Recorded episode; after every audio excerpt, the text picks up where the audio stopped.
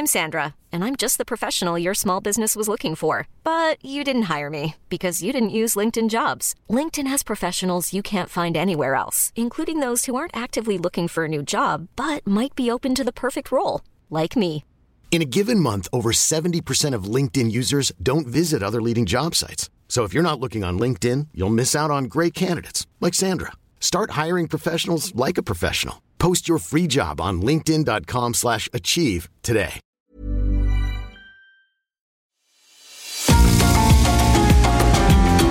GastroLab es un lugar donde cabemos todos.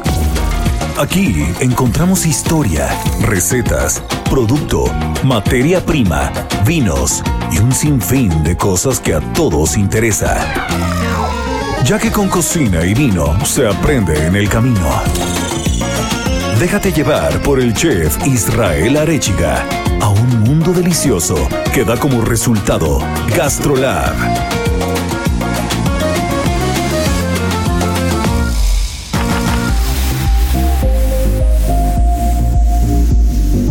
Hola amigos, ¿cómo están? Bienvenidos a un programa más de GastroLab. Ya es fin de semana, ya saben que nos encanta ponernos a platicar alrededor de la comida, de los cocineros, de los restaurantes, del buen producto, del vino.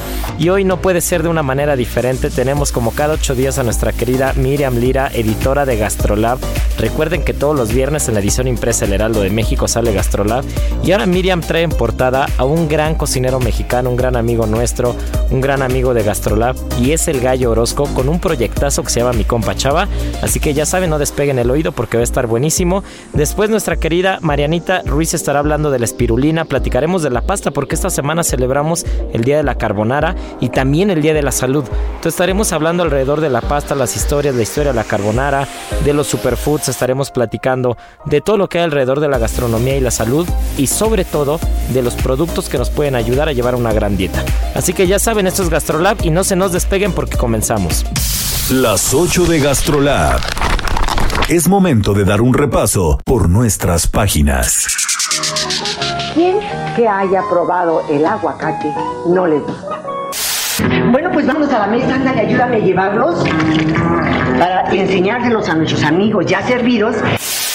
Como ahora vamos a hacer una sopa fría de aguacate que es delicada, sabrosa. Tenemos una muy triste noticia porque se nos fue nuestra adorada Chepina Peralta, que también, que, que- también estuvo escribiendo con nosotros en Gastrolab en sus últimos meses. Y, y de verdad es una pena porque sabemos que, que era una gran amiga tuya, una gran amiga de Gastrolab. Entonces yo creo que antes de empezar con lo que salió en las páginas de Gastrolab y antes de empezar con el gallo Orozco, ¿por qué no nos platicas un poco de quién fue Chepina Peralta? Hola, ¿qué tal amigos de GastroLab? Pues sí, estoy muy contenta de saludarlos como cada fin de semana. Pues para mí es un gustazo, chef, estar con todos ustedes. Y pues sí, este 2 de abril se fue la gran Chepina Peralta, fue y es una pues una pérdida irreparable para la gastronomía mexicana. Su nombre real era Lucía Josefina Sánchez Quintanar. Ya después la fuimos conociendo pues como Chepina Peralta, Chepina por Josefina y Peralta por el nombre de su esposo. Y pues vivió 90 grandes años, la pasó de maravilla, una persona indudablemente auténtica, echada para adelante, una de las mujeres más entregadas a su trabajo que yo he podido y tenido el gusto de conocer. Ella nació el 20 de octubre de 1930, Isra, imagínate, pues ya llevaba largo camino y pues nada más y nada menos que fue la primera mujer en tener un programa de televisión y de cocina en toda América Latina. No, hablar de Chepina Peralta es hablar de una institución en la televisión mexicana, no solamente en la gastronomía, en la televisión mexicana es hablar de, de- una institución que sentó las bases de lo que muchos de nosotros seguimos haciendo al día de hoy. No, no podríamos concebir la, la- la cocina en televisión sin hablar de la gran Chepina Peralta que en paz descanse y que como lo dices, Sí, caray. 90 años, pero 90 años muy bien vividos, ¿eh? Porque, porque de verdad la. Cheve estaba lúcida como pocas, eh, vi- vivió como quiso, cocinó lo que quiso, realmente dejó, dejó la vara muy alta, ¿no? Así es, y pues es que Irra, ¿quién no se acuerda de estos programas, no? Todos, todos nosotros pues crecimos viéndola y si no vimos a nuestra abuelita, a nuestro mamá, viendo y escuchando todos sus programas, cocinando con Chepina, Chepina en tu cocina, su menú diario y uno de los más importantes que tuvo Sal y Pimienta que, que de verdad alcanzó y rompió todos los récords de audiencia en su momento. Imagínate que más de 7.300 programas de televisión grabó. O sea, ¿en qué momento te pones a grabar tanto? Más de 9.000 programas de radio, 13 libros desde 1997 que empezó a publicarlos y uno de ellos quedó pendiente estaba ella escribiendo el más importante quizá de sus libros, se iba a llamar Cocinando mi vida y en él nos iba a platicar pues todas sus anécdotas, todo lo que aprendió a lo largo de sus 90 años.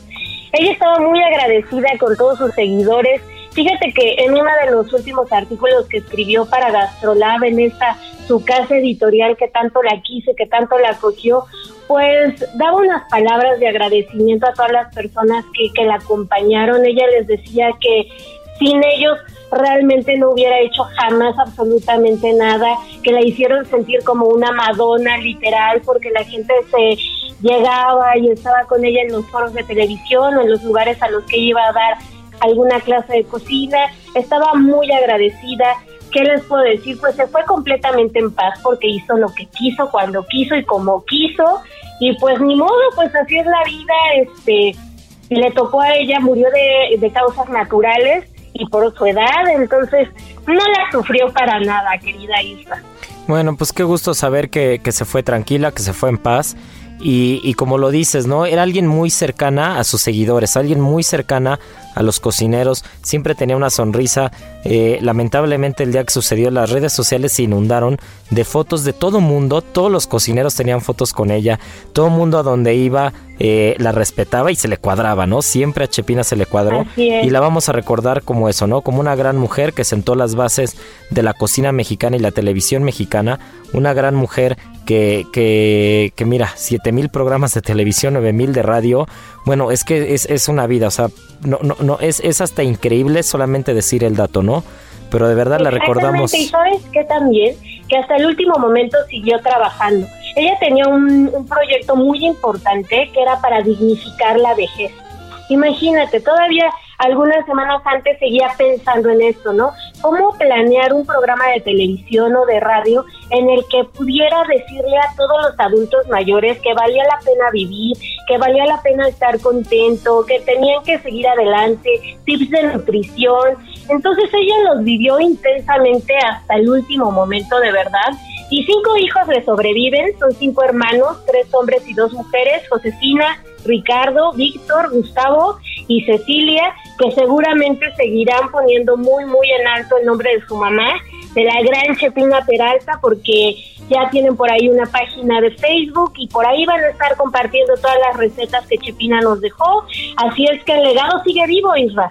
Así es, y es tarea de nosotros seguir recordándola y seguir rindiéndole todo el homenaje y respeto posible porque es alguien que se lo ganó a pulso. Heraldo Radio. Y bueno, pues mi querida Miri, pasando a otros temas, a otros temas, eh, no, no, no, quisiera decir más agradables, pero menos tristes. ¿Qué fue lo que salió en las páginas de Gastrolab? ¿Quién es el gallo Orozco? ¿Qué es mi compa Chava? A ver, cuéntanos todo alrededor de eso. Pues sí, Irra, vamos a cambiarnos el chip porque esto sigue.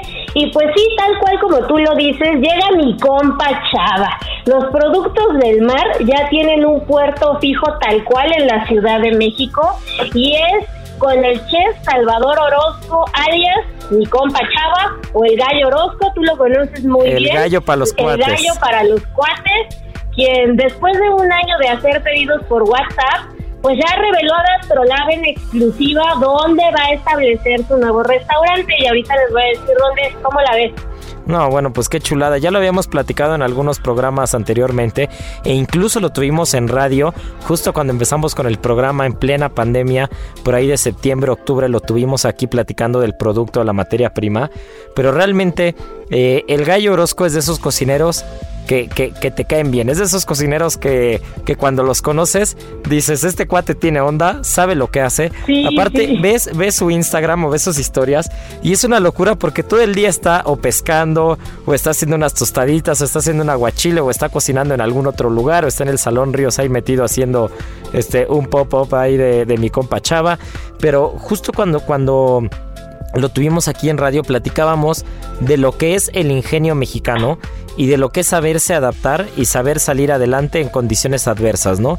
Porque para mí, de todos los proyectos que surgieron gracias a la pandemia, para mí fue el mejor de todos. O sea, fue como si se hubiera un concurso, sería el proyecto ganador, porque no solamente fue una gran idea, no solamente eh, tiene una gran cocina, sino que aparte trajo producto y materia prima que no era común encontrar tan fresco en esas condiciones con esa calidad en la Ciudad de México. Sabemos que a la Ciudad de México llega muy buen producto, que todos los días llega, ya sea por avión o por tierra, llega muchísimo producto, tanto nacional como importado. Llegan salmones chilenos, llega pescado de España, llega pescado de Islandia, de Islas Faroe, eh, y en México, bueno, ni digamos, ¿no? Camionetas de Michoacán, de Guerrero, llegan todo el tiempo a la viga pero un producto, un callo así de fresco, yo en mi vida lo había visto. O sea, había que estar en Culiacán, había que estar en Mazatlán. Tiene ya más de una década en el mundo gastronómico y justo ahora que inició la pandemia, pues decidió independizarse ahora sí que de su socio Daniel Obadía, otro gran chef, y pues ya abrir su propio proyecto, su propio restaurante que va a estar en la calle de Zacatecas 172 en la colonia Roma y va a abrir el próximo 15 de abril, luego de haber armado, pues ya como tú bien decías, su Dark Kitchen en una cochera y está recibiendo todos los pedidos a través de redes sociales, de WhatsApp y como tú decías, un modelo de negocios muy resiliente que nació en junio justamente del año pasado y pues él demostró que las ganas de salir adelante, el profesionalismo, ahora sí que nadar contra corriente, pues son factores primordiales para afrontar pues estos tiempos pandémicos y entre los platillos que más nos gustan de mi compa Chava están los camarones zarandeados, que son una cosa espectacular. No, no, de solo ver la foto, de solo ver la foto. de mariscos que hay te encargo, el aguachile y los cócteles de camarón, los cevichitos que no, no, no, de verdad se van a ir de espaldas cuando los prueben, pero uno en especial se lleva las palmas de Gastrolab y ese platillo es la señora Torres. La señora Torres, doña Torres le diría yo, porque aparte en tele, en tele la hizo, ¿eh? nos enseñó, lo tuve también como invitado en tele el año pasado y nos enseñó cómo hacerla, porque aparte es espectacular, porque tú la pides para casa y no importa si te dedicas a la cocina, no importa si eres cocinero, si tienes noción, no importa nada, ya viene hecha, así viene como que hecha prueba de balas para que la montes así perfecta y entonces todo el mundo en casa la monta, queda preciosa la torre con atún, con pulpo, con camarón, con aguacate y te viene con su salsa marisquera, sus salsas marisqueras que también podría, ese sería un programa aparte, ¿eh? La salsa marisquera sería, sería una cosa aparte porque verdad esa salsa si se pusiera a venderla, o sea, debería estar en grandes superficies, debería de estar en supermercados porque es una locura la salsa, es perfecta, ¿no? Entonces yo creo Marianita también está aquí volteando ya, babeando, pensando en, mi compa Chava y yo estoy igual. Porque de verdad, o sea, no importa qué pidas, si te gusta el producto fresco, te gusta el producto del mar, te gusta la técnica impecable de tratar un pescado como se tiene que tratar, con una salsita así perfecta, entonces es, es el proyecto correcto, ¿no? ¿Sabes qué también, mi Si te gusta la tradición, porque este proyecto también está inspirado en las típicas carretas estas de mariscos de Sinaloa. Entonces, él de ahí agarró la idea y dijo, esto es lo mío, voy a llevar excelente producto a la Ciudad de México. Y pues de ahí soy, ¿no? Y otro factor importantísimo de mi compa Chava es que no está en ninguna aplicación. Y precisamente porque quiere cuidar que no llegue la comida hecha pomada, lo que decías, él, él cuida hasta el último detalle para que la torre, la señora Torres llegue perfectamente hasta tu mesa. Y pues, ¿cómo funciona todo esto? Bueno, ya les dijimos que pronto ya va a abrir el restaurante, pero hasta ahora, pues todo el menú sale los martes Así la gente tiene tiempo de hacer sus pedidos, puede hacerlos de martes a viernes, si es que quieren recoger su pedido los sábados, y tienen de martes a sábado si quieren recogerlo el domingo. Entonces ustedes hacen el pedido y ellos les van a dar una dirección de entrega. Y ya ustedes van, lo recogen y pues ya está listísimo para que se lo lleven a casa. También otro factor importante es que no utilizan nada de plásticos y esto es y va con el sentido de que pues era súper contradictorio vender alimentos de mar en plástico y que pues este es uno de los materiales que más daña los ecosistemas marinos. Entonces, pensó en absolutamente todo, ¿no? Todos sus recipientes son biodegradables, así es que está súper, súper bien planeado. Y hasta antes de decidir abrir el restaurante, el año pasado también, por septiembre, los cuates del Salón Ríos, de ese restaurante que está por ahí por la colonia Juárez, lo invitaron a hacer un pop-up. Y bueno, pues le fue tan bien en ese pop-up que duró un mes, que al finalizar los socios le dijeron, ¿sabes qué? Tú, tú vas a necesitar tu propio restaurante, le ofrecieron por ahí un local y es donde vamos a ver ya ahora inaugurado este sitio en Zacatecas número 172. No, bueno, qué joya. Y es que aparte les voy a platicar que fui a ver al gallo eh, justo en enero porque estaba, no sé si todavía se mantiene, pero estaba asesorando eh, un hotel boutique en Todos Santos. Entonces en enero, en enero me fui a Los Cabos este, y fui a, visitar a un par de amigos restauranteros que tienen ahí este, muy buena cocina por allá, muy buen producto. Y recuerdo que cuando llegué, eh, lo primero que hice, yo no conocía Los Cabos todavía, ¿no? Hasta este enero. Entonces llego y una amiga me dice, a ver, lo primero que te voy a decir es que te voy a echar a perder. Porque una vez que pruebas los mariscos y una vez que pruebas el producto de la baja, o sea, no, no va a haber una sola cosa que te convenza en el mundo, ¿no? Entonces, lo primero que dices, ah, bueno, pues puede ser, ¿no? He probado cosas frescas, he probado muy buen producto. Pero bueno, la primera parada, antes de ver al gallo, la primera parada fue en unos mariscos míticos que quien ha ido a la baja sabe perfecto y es el toro güero.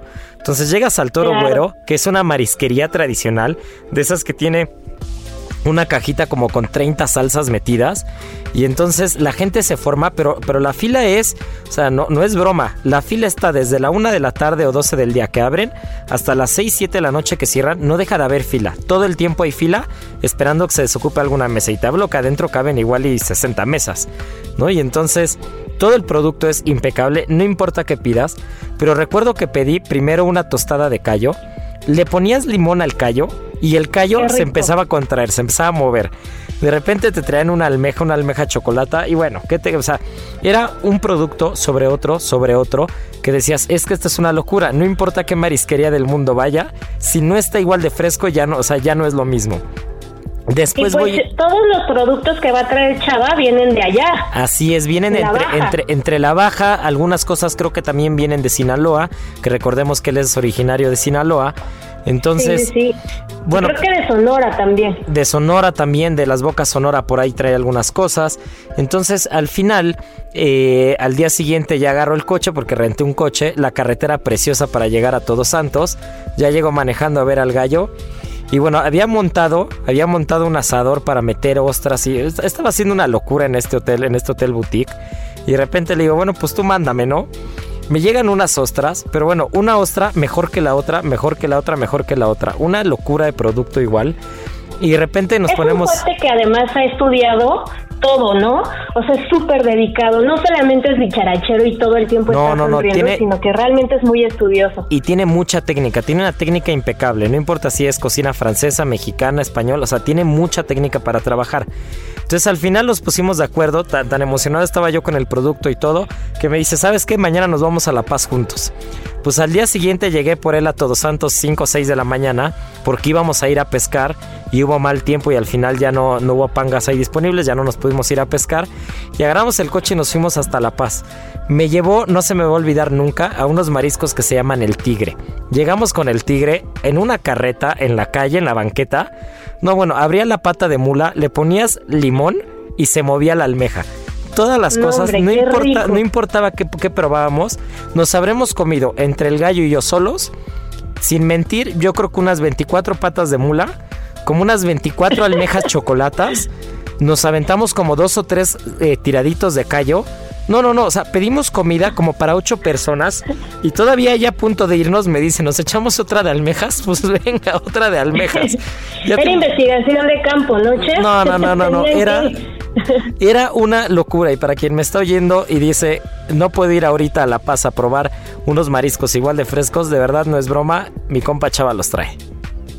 Sí, sí, sí, de verdad que no dejen de pedir y no dejen de visitarlo porque va a necesitar ayuda, porque va a tener 100 lugares para comensales sentados perfectamente distribuidos, o sea que va a ser un local bastante grande, imagínate Isra.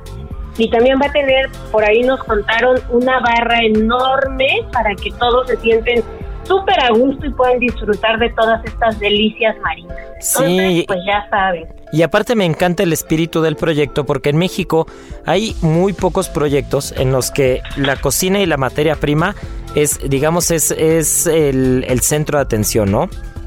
¿Qué es lo que pasa? Llegas a estos... también la tecnología permite que lleguen los productos súper frescos, entonces pues ya ahí también tenemos una ventaja. No, y tienes, y tienes un lugar que va a ser, o sea, conociendo al gallo y lo que quiera hacer, va a ser un lugar cero pretencioso. Seguramente serán de estas sillas y mesas típicas con la marca de cerveza y impresa, ¿no? O sea, realmente que es eso que ves en muy pocos lugares, como por ejemplo los tacos Orinoco, ¿no? ¿Quién no ha ido a los tacos Orinoco? Que igual otro de los lugares que hay fila siempre para entrar. Y entonces llegas a los tacos Orinoco y aparte de que hay fila para entrar y están a reventar, son sillas y mesas de aluminio de esas de, de cervecera y realmente todo, o sea, te sirven en una bandeja de aluminio sobre un papel, ahí están los tacos, o sea, es ir a comer lo que tienes que ir a comer, ¿no? Y creo que creo que lo que va a ser aquí el Gallo Orozco va a ser muy parecido, ¿no? Va a ser un lugar con mucho con, con mucho folclore mexicano, pero que realmente lo que vayas a pedir vas a salir encantado. Sí, y además este nace todo a partir de un gran sueño él nos decía que él quería ver reflejado este restaurante cuando tuviera 40, 45 años y, y pues no, dice que, que, realmente se tienen que aventar pues desde antes, ¿no? Él ahorita tiene 32 años y justamente llama como a que la gente no abandone sus sueños y que los ponga en marcha en cuanto pueda. ¿Para qué esperarte tanto tiempo? Entonces también hay que irlo a apoyar para que, para que esté lleno y repleto de gente pues ahí estaremos echando la mano, irá, estaremos yendo a probar muy buen producto, materia prima, una buena cervecita, ¿por qué no? Ya sabemos ah, siempre, siempre con medida, nada con exceso, pero es el maridaje perfecto, ¿no? Un, un camarón de topolobampo, una un callito de las bocas o unas ostras de San Quintín, ¿no? O de, y la señora Torres. Y la señora Torres con un buen atún de la baja, un buen callito de lubina, de esta lubina también de la baja que es una delicia. Y ya estamos hechos, ya Marianita se apuntó, nuestro querido productor Beto también ya está, ya tiene los cubiertos, ya tiene los cubiertos en la mano y el, la servilleta enrollada en el cuello. Y mi querida Miri, antes de irnos, ¿nos puedes recordar las redes de Gastrolab? ¿Dónde podemos ver las recetas? ¿Dónde podemos ver la edición impresa? Claro que sí, por favor visítenos en gastrolabweb.com, ahí pueden checar todo lo que sale todos los viernes. También no dejen de seguirnos en arroba heraldo gastrolab, en Instagram, Gastrolab, en TikTok, ya somos 600 mil, vamos por el millón, vamos que volamos por ese millón, ahí van a encontrar un montonal de recetas fáciles, de mediano, ahí complejidad, muy alta complejidad, de todo un poco. No dejen de visitarnos, ahí los esperamos. Y ya sabemos que todos los viernes en la edición impresa El Heraldo de México, ahí está Gastrola. Así que pues ya quedamos, mi querida Miri, qué gusto escucharte. Y, y pues nada, no se nos despeguen porque esto sigue y venimos con eh, la espirulina, venimos con la pasta, venimos con la historia de la carbonara, estaremos platicando un poco de los alimentos saludables en el marco del Día de la Salud, eh, cómo podemos llevar una buena dieta, el plato del buen comer, pues estaremos platicando ahí de muchas cosas junto con, junto con Marianita Ruiz, así que esto se va a poner bien bueno, no se nos despeguen. Gastrolab es un lugar donde cabemos todos. Vamos a una pausa y regresamos.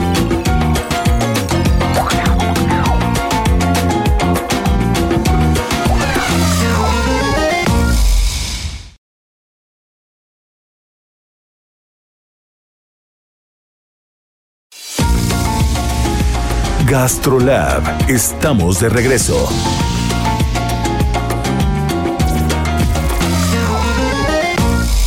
¿Sabías que...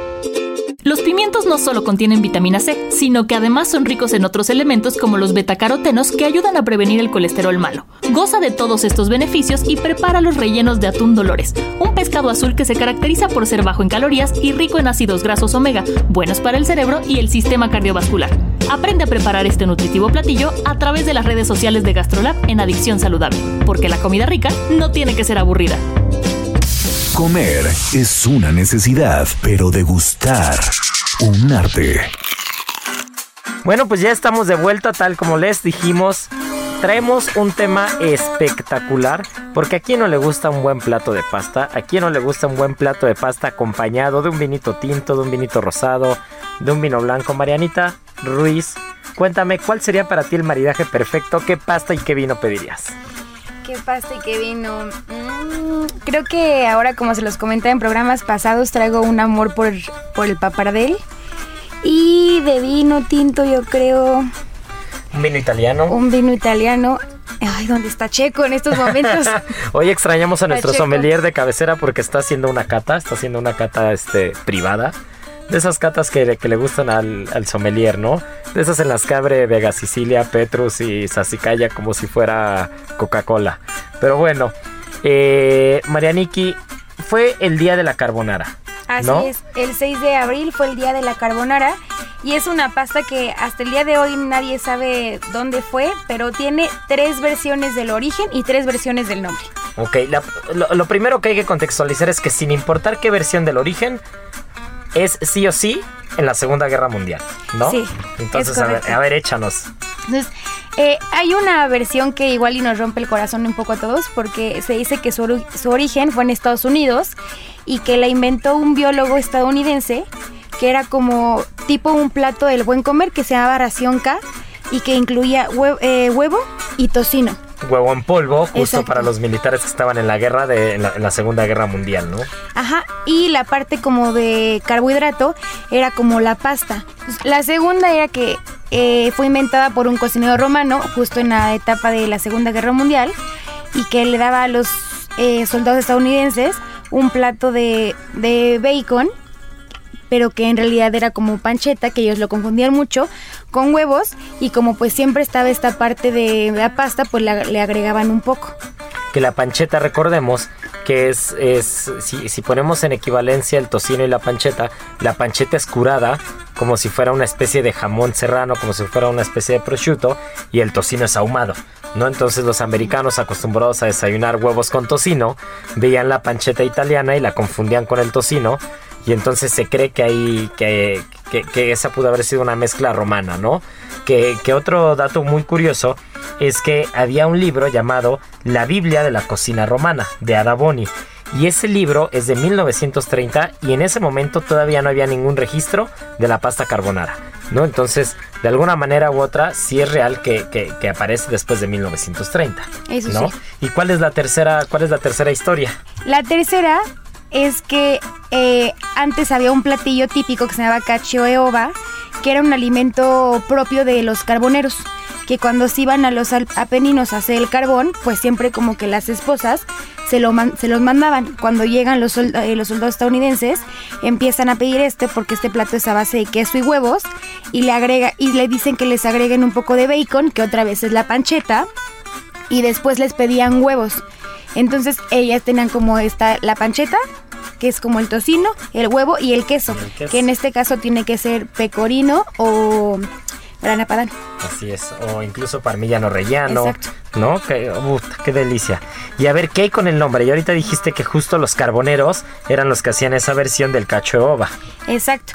Eh, La palabra carbonara dice que viene como que proviene del carbone, que significa carbón, y es como la parte, o sea, De los carboneros. ¿no? exacto, y que por eso se llama así, carbonara.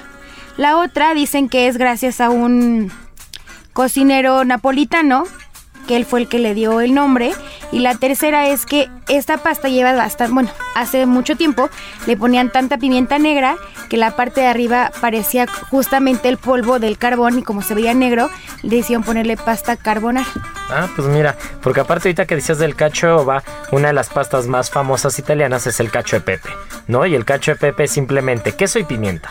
¿No? Entonces digamos que era este, este, esta como carbonara original que tenía demasiada pimienta arriba, era como un cacho de pepe, pero con huevo y tocino, ¿no? la panceta. Y, hablando de las, de las historias, hay una leyenda, una mitología, que a mí me encantan esas historias que te sacas, porque esta es la historia de la pasta según la mitología. ¿no? Es correcto. A ver, cuéntanos esa.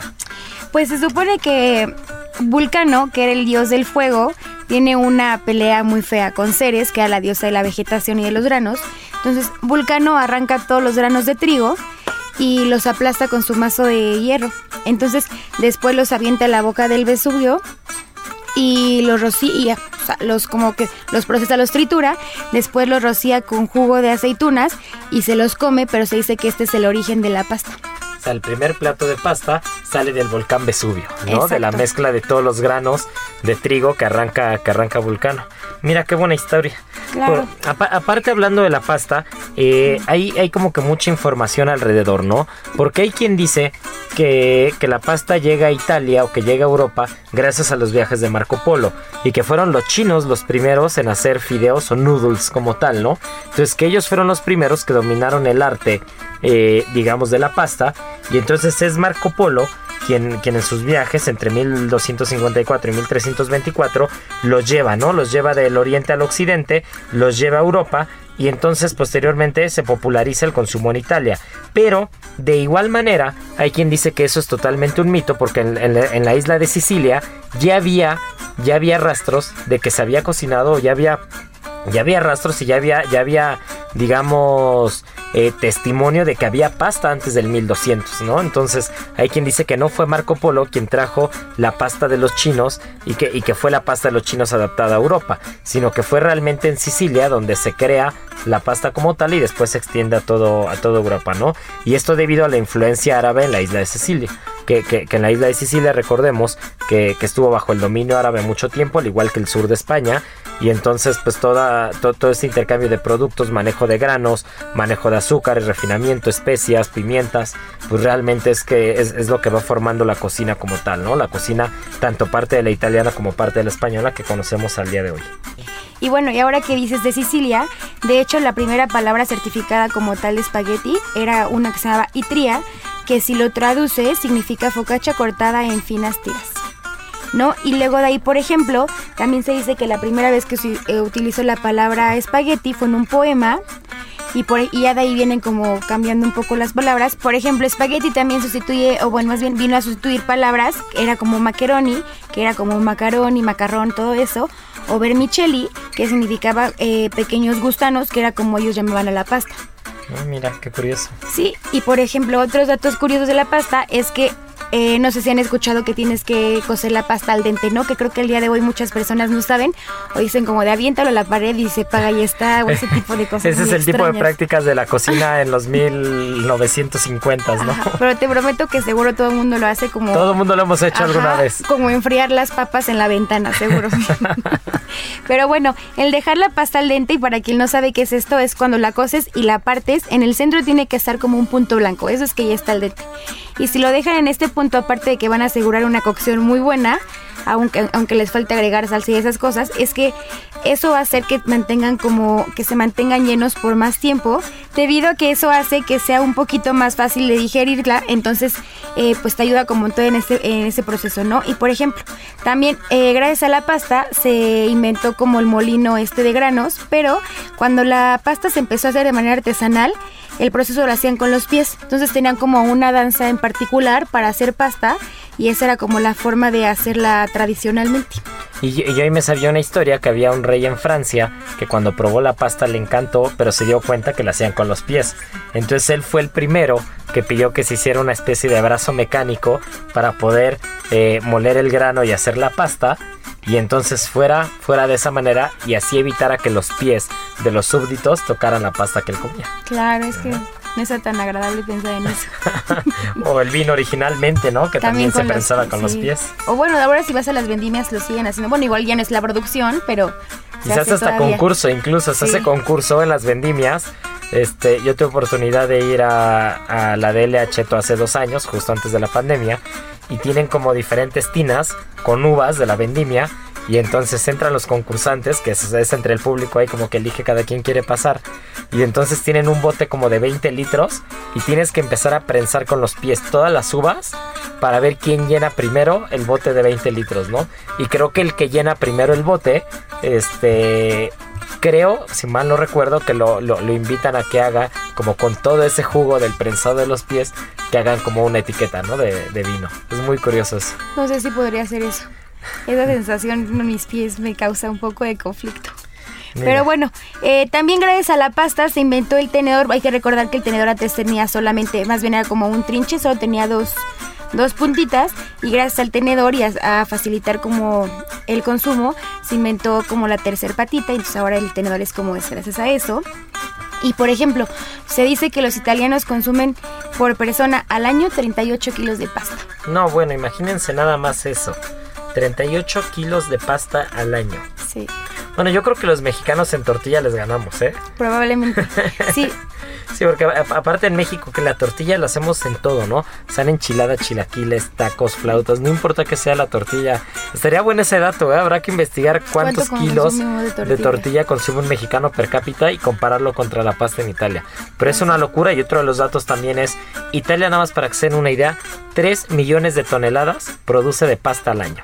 3 millones de toneladas. Y el segundo país que le sigue, que es Estados Unidos, son 2 millones. O sea, por un millón de toneladas al año, un país como Italia, que geográficamente es mucho menor a Estados Unidos, produce esa cantidad. GastroLab con el chef Israel Arechiga.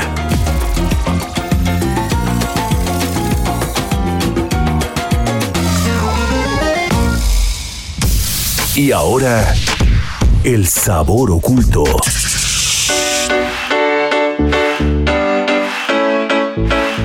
Pero bueno, ya pasando a otros temas, porque este, ya hablamos mucho de pasta. Estamos en el marco también del Día de la Salud. Y, cuando hablamos de la salud, hablamos de productos de materia prima, de, producciones orgánicas sustentables. Eh, y no podemos obviar eh, un término que últimamente, más allá de si está bien empleado o mal empleado, si está prohibido, si hay países que lo están prohibiendo, no podemos obviar que hay alimentos que, que últimamente los focos se han centrado en ellos, que realmente han tomado mucho protagonismo y son los llamados superfoods, ¿no? Por, por, por llamarlos de alguna manera. Alimentos que han estado ahí siempre, pero que no les habíamos hecho tanto caso, tal vez porque gastronómicamente hablando no tenían tantos usos como otros, o porque no son tan ricos como otros, ¿no? Y, y, y, uno de esos uno de esos alimentos es uno que a mí me causa mucha sensación sobre todo por el color el color me encanta y es el alga de la espirulina ¿no? Entonces, ¿qué hay con el alga de la espirulina? Porque hace, yo, yo recuerdo que hace 5, 6, 7 o 10 años nadie tenía por, pero ni por la mente el alga de la espirulina. Y ahora resulta que es algo que no puede faltar en, en, el, en la alacena de quien se cuida y de quien come sano y de, del que lleva la dieta. Pero ¿qué es la espirulina? Pues sí, eh, la espirulina acaba de aparecer, está como muy de moda, pero eh, déjenme decirle que nuestros aztecas ya comían espirulina. Ah, mira. Les... Junto con la chía. Exacto. La espirulina es un alga, pero esta alga se, se, da en agua caliente o tibia, pero en lagos, en lagos de zonas tropicales que tengan como eh, algún volcán cerca, este tipo de cosas, como lo tenemos en, en el lago de Texcoco, que existen dos tipos de, de alga espirulina y una de ellas era, estaba aquí, es mexicana, y la otra era de la, de la parte del Chad, en Nigeria, Camerún, todo eso. Y pero bueno, los aztecas, por ejemplo, llamaban tecuitlatl, y ellos hacían como un tipo tortitas, las dejaban secar, y cuando mandaban a los soldados a hacer como recorrido o ese tipo de cosas, eh, les mandaban estas tortas de espirulina, y eso era lo que los mantenía pues ahora sí que sanos y alimentados. Ahí de... te voy a interrumpir tantito porque yo creo que, que, el tema de la herbolaria, la herbolaria mexicana, la herbolaria prehispánica, eh, tenía muchísimos avances que, que, al final como que se perdieron un poco, como que los perdimos un poco de vista. Pero hablábamos también, estuve hablando en el programa justo de Sergio Sarmiento y Lupita Juárez, de la chía. Y, y uno de los datos curiosos de la chía es de que se considera, bueno, se creía ¿Por qué? Porque pues no, se tiene probado, pero que cuando moría un azteca en la guerra, a la, a la, viuda le daban una bolsa con semillas de chía. Y que de la misma manera para las batallas a los, a los soldados aztecas les daban semillas de chía porque era lo único que necesitaban para tener energía para toda la batalla, ¿no?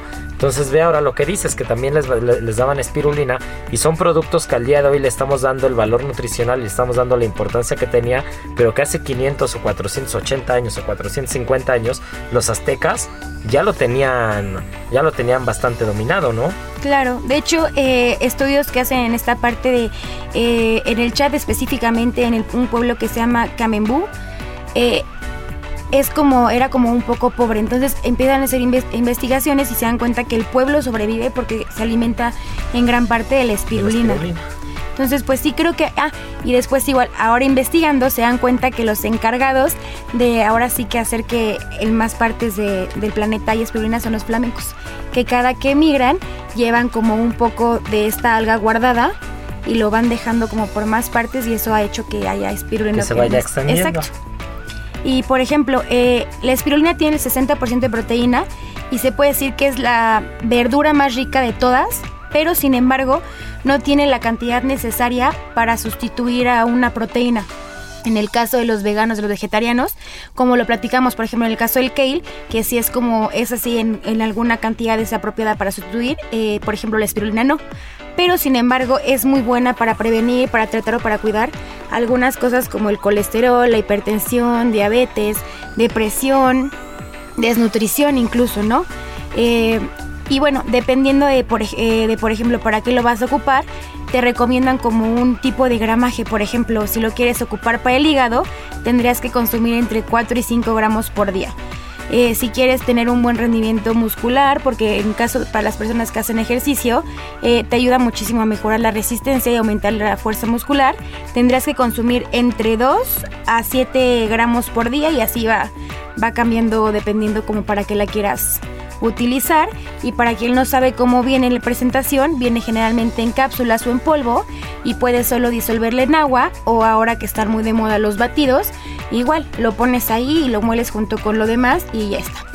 Lo único es que sí es importante recalcar ah. que hay que ser muy, muy, muy cuidadosos porque debido a que nosotros no estamos acostumbrados a tomar grandes cantidades de alga, puede haber un tema con el yodo. ¿no? Son algas ricas en yodo. Entonces, si hay, si hay problemas de tiroides, ahí es donde está contraindicado. Entonces, pues estos son simplemente sugerencias y son, son datos sobre algunos productos, sobre todo productos que se consideran eh, pues bastante ricos en cuanto, en cuanto a nutrientes pero que no, no, podemos dejar de lado que para poder llevar una dieta o para poder este, implementarlo de manera correcta, pues siempre hay que hacerlo de, la mano de un experto. Claro, es que aparte creo que es como un conjunto, ¿no? Digo, al final lo hemos hablado muchas veces, no hay, eh, no hay productos maravillosos ni nada. Al final del día tienes que tomar, tienes que hacer como un hábito de tener como una buena alimentación, de tener como cierto consumo de por ejemplo, la avena, ¿no? Ya sabemos que la avena también ahora es un superfood, pero que ha estado años en nuestra alimentación. El amaranto. Exacto, el amaranto, que también ya lo platicamos, que estuvo en peligro de extinción, y todo ese tipo de productos y que hoy están como regresando. Eh, pues nada, hay que hacer como un hábito y, y, al igual que comer brócoli, espárragos, ese tipo de cosas, pues tienes que hacerte como sí ese hábito y saberlo combinar, ¿no? También no sirve de nada que me desayune mi licuado de kale con avena, manzana verde, si se no tacos de tripa, ¿verdad?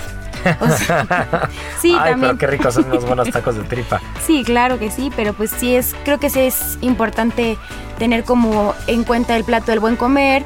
Heraldo Radio.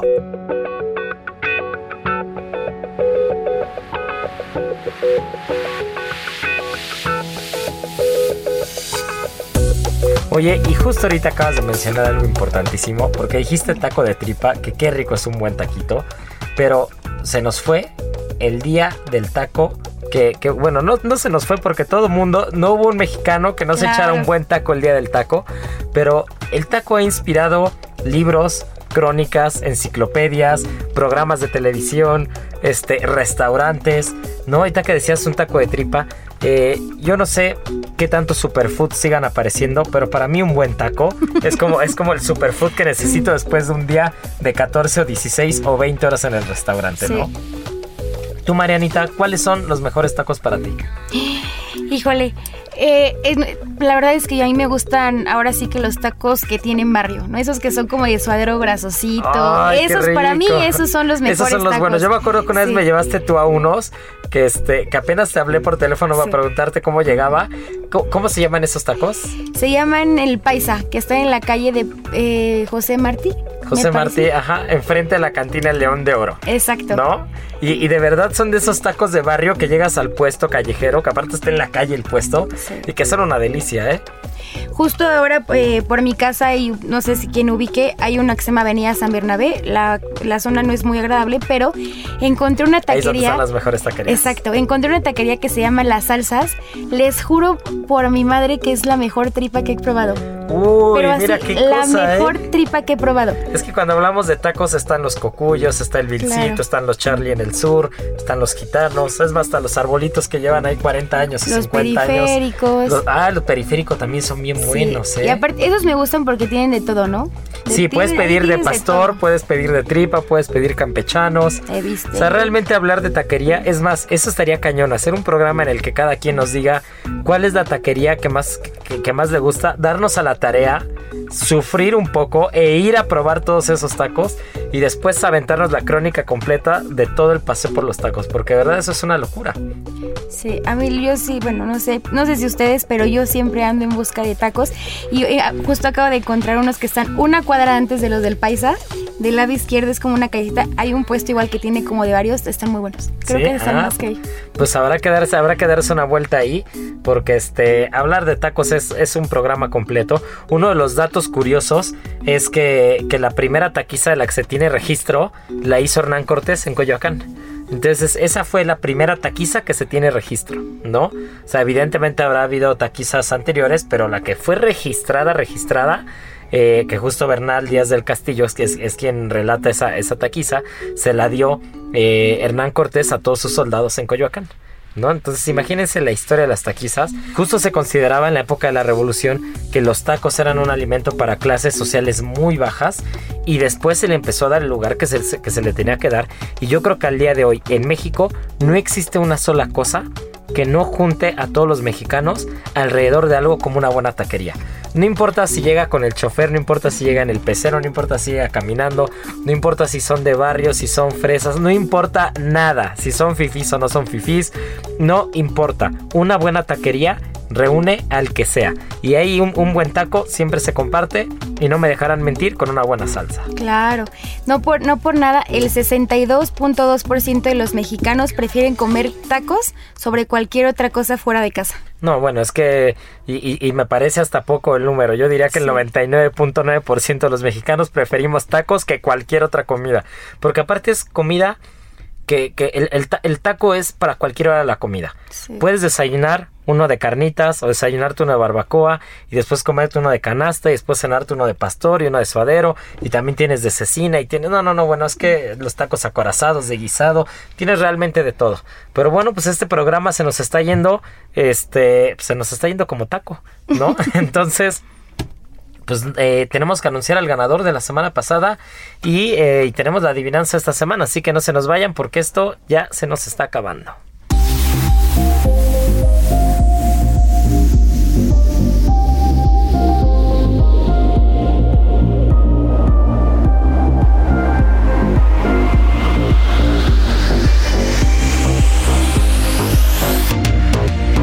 Ahora tenemos una muy fácil también y esta va relacionada al taco. estas son dos preguntas, pero que todo buen mexicano tiene que saber la respuesta. ¿Vale? arroba Israel, A-R-E-T-X-I-G-A, arroba Israel Arechiga en Instagram. Por favor, escríbanme, manden ahí la respuesta. Y la pregunta es, ¿de dónde es originario el taco de canasta y los tacos de suadero? Son esas dos preguntas bastante, bastante sencillas. ¿De dónde son los tacos de canasta? ¿De dónde son los tacos de suadero? Arroba Israel Arechiga. Y bueno, pues esto es Gastrolab. Muchas gracias por escucharnos. Y como cada fin de semana decimos, y más con los tacos, no puede ser de una manera diferente. Tripa vacía, corazón, sin, alegría. Aquí concluye otra emisión más de Gastrolab. El lugar donde cabemos todos. Esta es una producción de Heraldo Media Group.